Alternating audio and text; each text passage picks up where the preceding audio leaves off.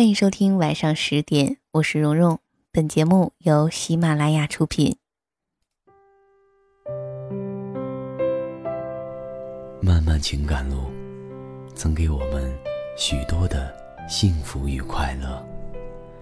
更多时候，我们竟是猛然发现，自己处在一片沼泽，或是荆棘林中。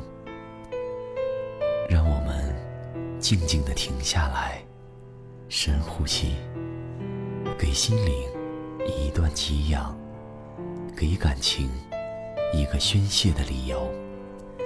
晚上十点，诉说心情，聆听你我，听蓉蓉为您讲述每一段属于我们自己的故事，带给您甜蜜。而温暖的安宁时刻。我知道你也曾把一个人的微博从头到尾看过，看过他曾经的喜怒哀乐，看着他的开心，你想祝贺；看着他的难过，你想安慰。可那些都不是他的现在，能说的话，也显得那么不合时宜。他的情绪和你有时差，他的天亮是你的天黑。只是来不及参与的，再牵肠挂肚也没有办法。一个人独自生活，好过两个人寂寞。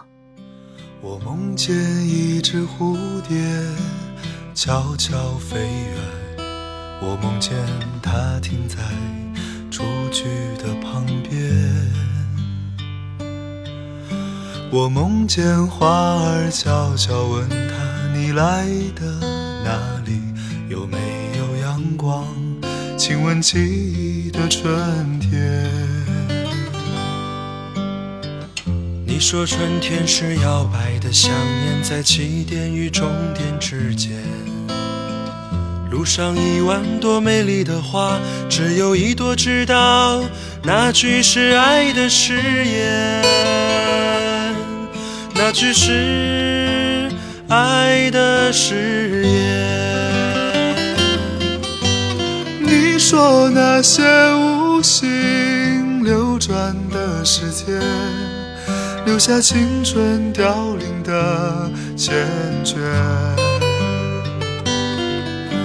你说那些用心铭刻的眷恋，不过是。寂寞路上的装点。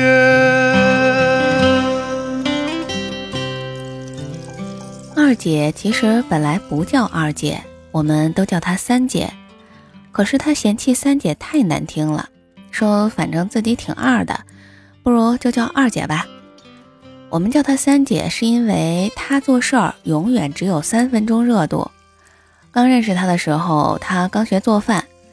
任老先生刚看完菜谱就发飙了，一勺盐，他妈的什么叫一勺盐？是用小勺还是大勺？你倒是写清楚啊！我梦见他停在雏菊的旁边，然后他受女神的刺激学起了钢琴，说自己学钢琴肯定是要高端大气上档次。然后呢，人家老先生学了两天。就抛弃了钢琴，跟我们出来玩。我问他钢琴的事儿，他说让一个高端大气上档次的，其实不是钢琴，而是脸。你看吴彦祖健身，你们都说帅，但是如果换了潘长江去健身，你们会说帅吗？再后来，二姐在三里屯盘了个店，改成了一个小酒吧。我心说那感情好啊，我最喜欢朋友开酒吧了。这样我就可以每天去蹭酒喝了。在二姐那儿蹭酒的第一天，我就跟她说：“二姐呀，你这酒吧可得开久一点。”二姐点头：“那可不，我每天都守着店里看小帅哥呢。这种好事儿，我肯定得做久点儿。”寂寞路上的装点，你说那些无心。流转的时间，留下青春凋零的缱绻。你说那些用心铭刻的眷恋，不过是寂寞路上的装点。一个月之后，我满怀期待的再回到北京，酒吧关门。那阵儿在二姐那儿蹭酒的时候，二姐总是一个人在门口溜达。等到凌晨两点多，酒吧快关门，才进来跟我们这帮人一块喝酒，然后三分钟就把自己喝醉。喝多之后，二姐就抱着吧台旁边的柱子一直狂吐。一直吐到吐出胆汁儿，再开始干咳，接着冲到厕所洗把脸，面无表情地走出来，假装刚才什么都没有发生。我们也都默契的不问，只是默默的帮他拖完地，再一如往常的告别回家。只有一次，二姐彻底喝醉，喝完直接趴在桌子上就吐。吐完之后，满脸的泪水，抬起头就对我们吼：“老娘不等了，老娘不等了，老娘再他妈也不等了。”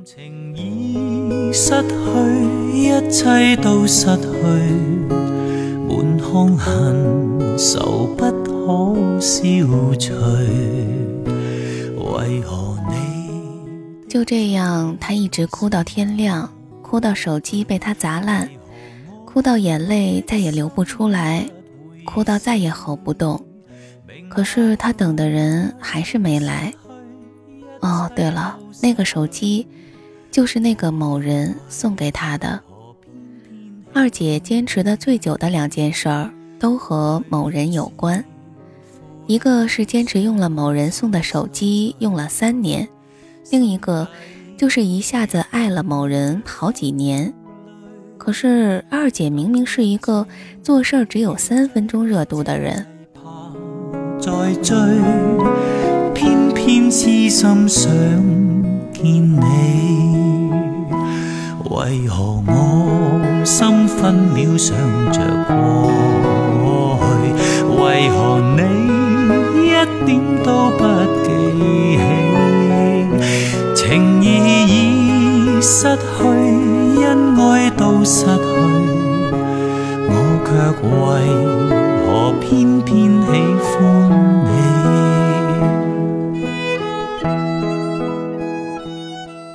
实在是不想叫某人二哥，就让我叫他某人吧。反正他俩也终于高山远水再不相逢。我知道某人在二姐的心里永远变不成路人甲。但是也永远变不回主角。说起某人还是主角的时候，二姐像嗑了药、喝了酒一样疯疯癫癫地爱着他，活像是琼瑶剧里的女主角，每天都过得撕心裂肺、轰轰烈烈的。二姐也特别喜欢电影里的桥段，每天都爱和某人演。她说自己是三分钟热度，就害怕某人也是。所以要想着法儿的看看某人到底有多爱他，比如二姐半夜打电话给某人说有急事儿，某人立马出门，气喘吁吁的赶到时才知道，其实什么事儿都没发生。比如有一天，他俩一块儿去朝阳公园，半道上二姐说不想去了，死活要去看长城。某人二话不说，开了导航，立马变道。开了几个小时去看长城，比如有一天二姐在街上任性起来，偏要某人到五十米开外，冲着他跑过来，边跑边喊“我爱你”，某人都没有迟疑一下，立马冲到五十米开外照做。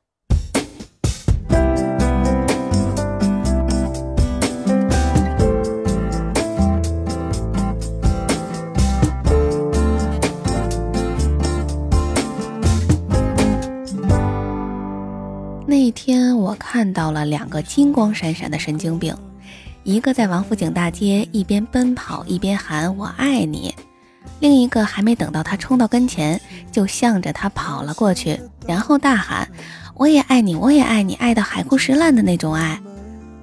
我和包子互看一眼，脚底抹油，瞬间退到了两百米开外。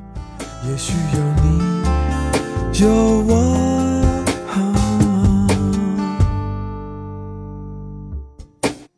知了在恋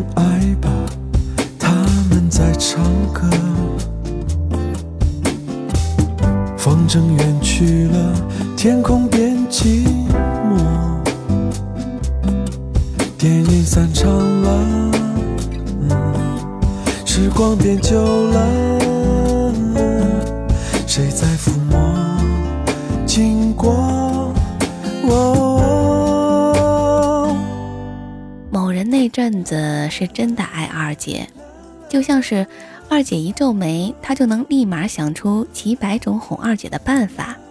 去唱歌，他就能一下子点出好几十首二姐最爱唱的歌。那个时候，二姐就是他手上的至宝。而且是必须万般呵护，每天查看几百遍，生怕她落一点灰的那种。那时的二姐气势如虹。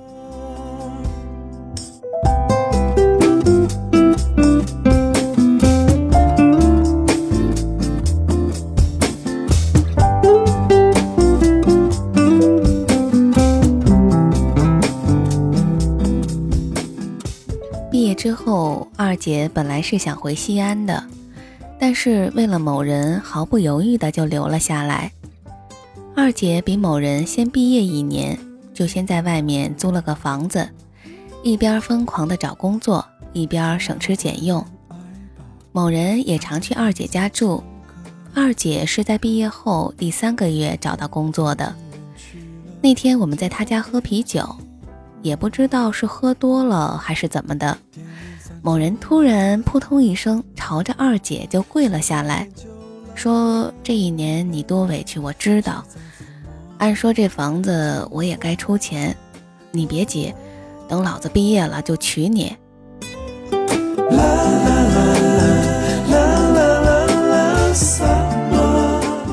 二姐的眼泪刷刷刷的就掉了下来，像极了偶像剧里的苦情戏，一把抱住某人，说。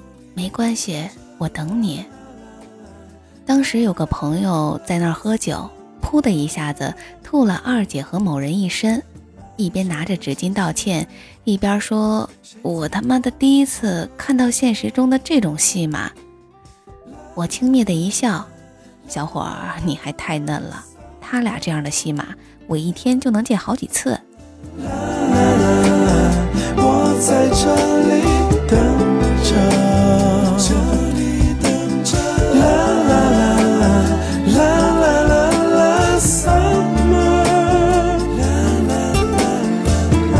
这个季节，谁在梦中？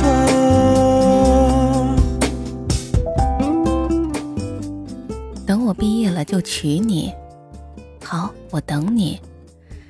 于是二姐一等就是六年。其实某人很早就开始不对劲儿了。毕业之后，他喝醉的次数越来越多，回家的时间也越来越晚。后来干脆回家的次数越来越少，二姐心里其实也犯嘀咕，想着某人应该是辛苦赚钱，但是后来想通了，谁他妈的赚钱能几天几夜不着家呀？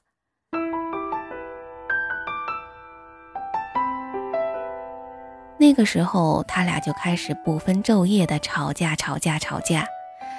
但是二姐的口才，某人根本没法比。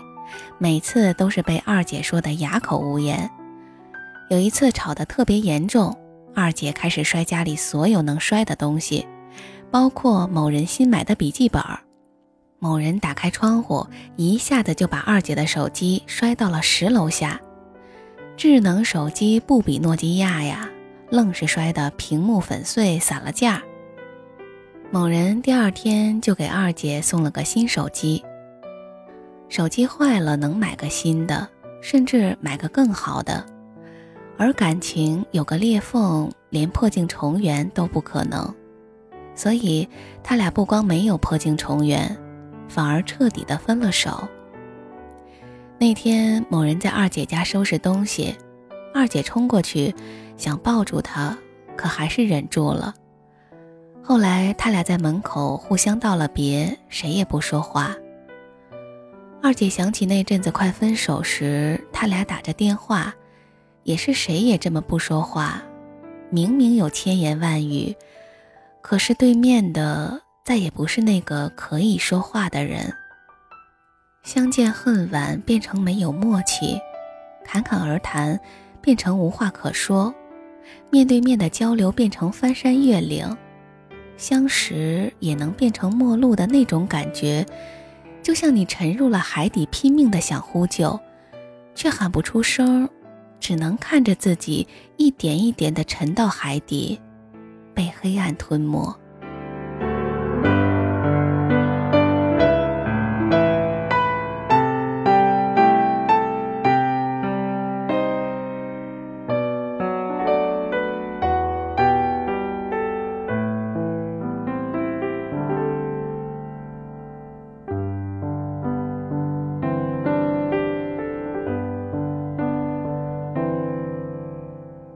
一周之后，二姐回了西安。走之前，她说自己再也不会回北京了。与其待在这个伤心地，不如回家继续气势如虹。那个时候，我也真信那是我最后一次在北京见二姐了。可是一个月还没到，她就又回来了。她说，原来的领导给她发了邮件，说希望她回来工作。二姐想了想，找个工作也不容易，就回来了。我说也好，只要你别再想以前的那份感情，这工作总比你重新开始一份工作、重新磨合强。但我错了，其实工作只是一个催化剂，一个幌子。二姐是为了某人回来的，两个人分手不到一个月，又开始旧情复燃，你侬我侬。我也不知道他俩是怎么又搅和在一块儿的，但是看着他俩恩恩爱爱、和好如初，心想着，要是真能和好也好，毕竟这么些年陪着二姐的也只有某人。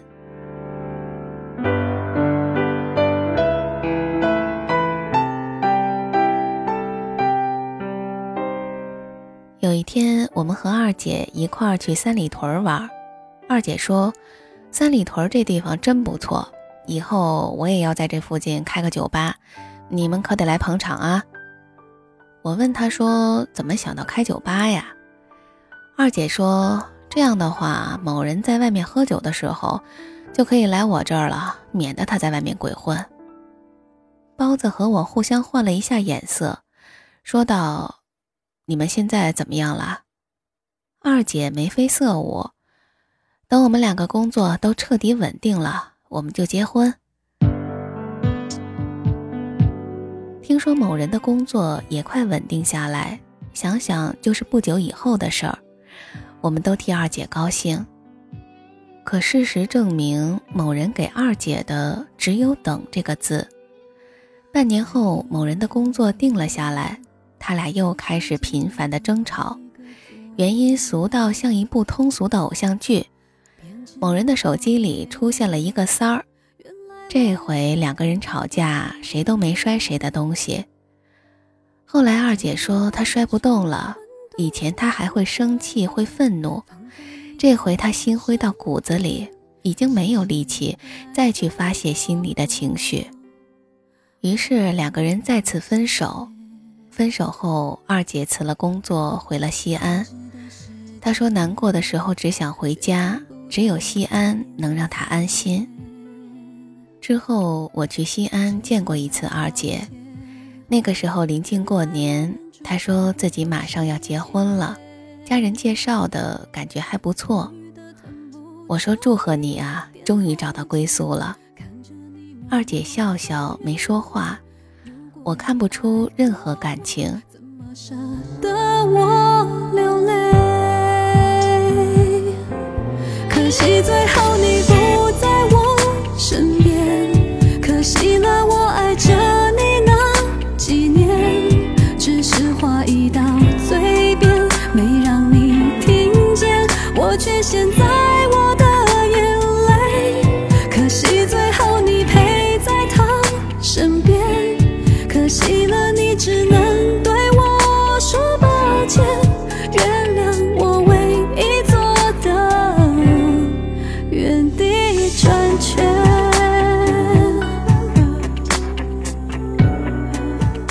年的时候，二姐给我打电话说她退了婚，家人不能理解。不光是她自己，她对象的家也被她搞得是天翻地覆。还好自己当时找的是个好男人，对她说既然不想嫁，那也不会强娶，帮她好说歹说，才勉强说服了对方的父母。可是二姐的爸妈不乐意呀。他们觉得自己的女儿给自己丢了脸。那天二姐边哭边说：“她在西安快待不下去了。”我说：“这都是小事儿，你来张家港，我包吃包住。”二姐沉默了一会儿，说：“我想回北京，我想开酒吧。”其实二姐很有市场。那阵子她每天在酒吧门口溜达，还真有不少人问她要号码，她也不给。就说自己在门口等人，可一连好几天，也没有人看到他等到谁了。那个时候有人追二姐，开了辆豪车停在酒吧门口，进了酒吧就对二姐说：“我要把这个酒吧盘下来，包括你。”二姐也没含糊，回了一句：“滚。”那人看到二姐的态度，边往外走边骂骂咧咧。你他妈的每天都说要等人，可我也没看到你真的等到谁，傻逼！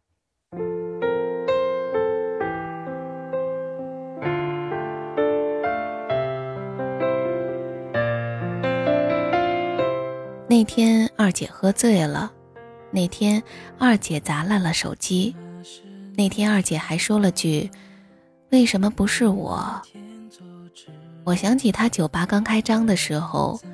我说二姐，你这酒吧可得开久一点儿。二姐说：“那可不，我每天都守在店里看小帅哥呢。这种好事儿，我肯定得做的久点儿。”其实二姐的意思是：“那可不，我每天都守在店里等着某人呢。我们以前说好要在这儿开酒吧的。”现在你的另一半？是否会更深刻？现在的我却是孤单着一个人。后来我才知道，二姐开酒吧前给某人发过信息：“我开酒吧了，希望你能来。”但是没有回应。二姐说：“只要他说自己会来。”我就会一直的等，就像之前他说他会娶我，我就一直等。终于自己等了那么好几年，才明白，某人给我的只有等待。那年二姐是多么气势如虹，现在她是多么兵败如山。然后怎么了？被时间捉弄了，面带微笑的乘不同的列车，假装过头了，心里慢慢的苦涩。酒吧关门后，我去找过二姐，二姐说自己就在北京扎根了，毕竟这么多年了。还是觉得应该留下来。我怕他和某人脱不了干系，他告诉我某人已经结婚了。二姐问我，你有没有把一个人的微博从头到尾的看过？我点头。二姐又说。我把他的微博从头到尾都看过一遍，看到他的开心，想祝贺；看到他难过，想安慰。可是那些都不是他的现在，我们之间有时差，而那时在他身边的另有其人。我其实早就应该看开了，可还是没忍住，最后联系了一次。其实讽刺的是，我被他宠坏了。这几年我一直活在过去的那几年里，在我想念的另一头里，其实故事早就翻了好几章了，只有我一个人留在了这一页，没办法翻篇儿。没有你的世界荒芜一片，思念静静蔓延。人再狂的风雪也不能熄灭曾经如火的缠绵。失去你的世界荒芜一片，悔恨静静蔓延。那回忆如风雪，可不能够冷却对你如火的爱恋。二姐最后被外派到了东京，我再也没有见到她。我不知道她还会不会把某人的微博翻了又翻，不敢关注，不敢评论。我知道你也曾把一个人的微博从头到尾的看过，看过他曾经的喜怒哀乐，看着他的开心，你想祝贺；看着他的难过，你想安慰。可那些都不是他的现在，能说的话也显得那么不合时宜。他的情绪和你有时差，他的天亮是你的天黑，只是来不及参与的，再牵肠挂肚也没有办法。我想现在的二姐大概也明白了，有些人你等不到的，他们是你在机场苦苦等待的一艘船。有些人在一起时总天黑，不如分开，拥有各自的天亮。一个人独自生活，好过两个人寂寞。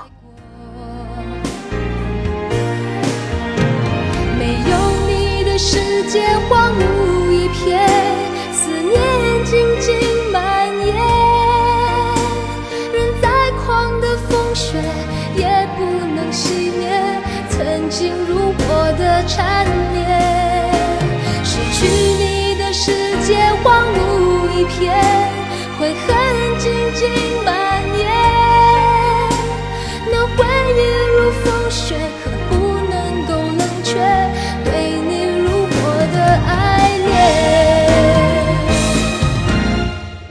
这里是晚上十点，我是蓉蓉。刚刚讲的这个故事来自于作者卢思浩。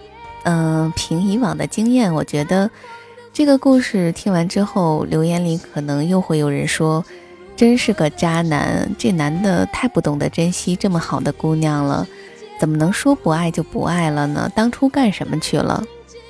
想了想，好像在讲过的故事中，无论是男孩辜负女孩，或者是女孩辜负男孩，貌似大家都会对最后还在爱着不肯放手的那个人报以同情。就像我之前讲过的一个女人的十年，没事儿我就会去翻一翻评论，现在已经有六千多条的留言了。那在这些留言当中，除了大多数对沈瑶的同情之外，我看到也会有个别的人会说，其实很想知道李小军对这段感情的说法和感受。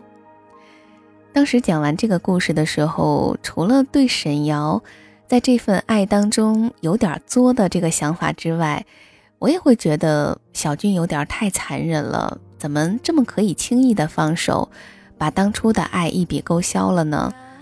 但是现在我不会这么觉得了。讲了这么多的爱情故事，也慢慢的明白了一个道理，就是最初两个人在一块儿的时候，说的爱真的都是真的，爱到时时刻刻都想见到对方，于是就在一起了。而到最后说不爱了。应该也是真的，不爱到连见一眼都不想见，于是就分开了。而这有什么对错呢？当然了，也欢迎大家各抒己见，来说一说自己的观点。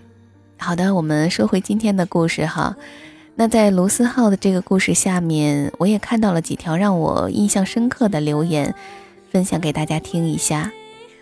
嗯，这位朋友叫 S P I S T H E A Z。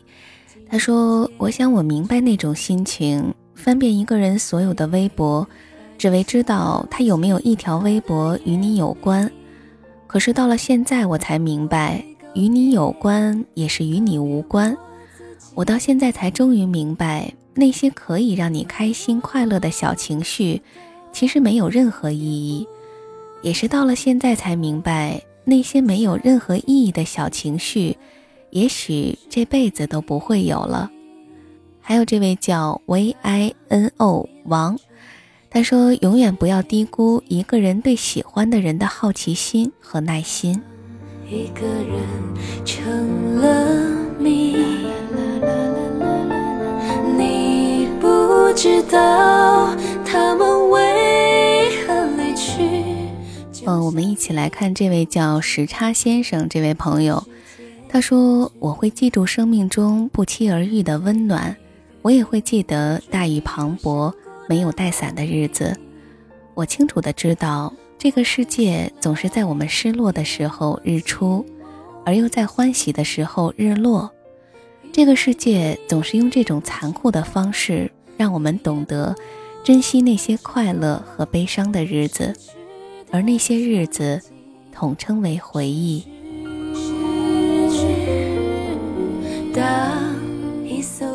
好的，今天的节目就先到这里吧。了解到更多的节目资讯，欢迎关注我的微信公众号和新浪微博“蓉蓉幺六八”。我们下周一晚上十点再会，祝你晚安，有个好梦。声再见，竟是他最后一句。当一辆车消失。天际，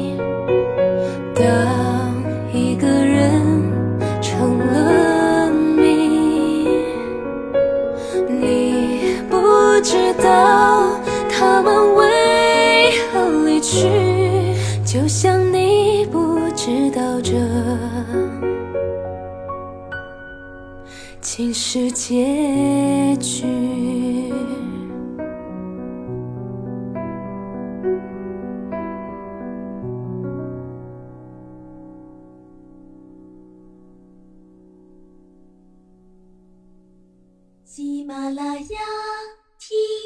想听。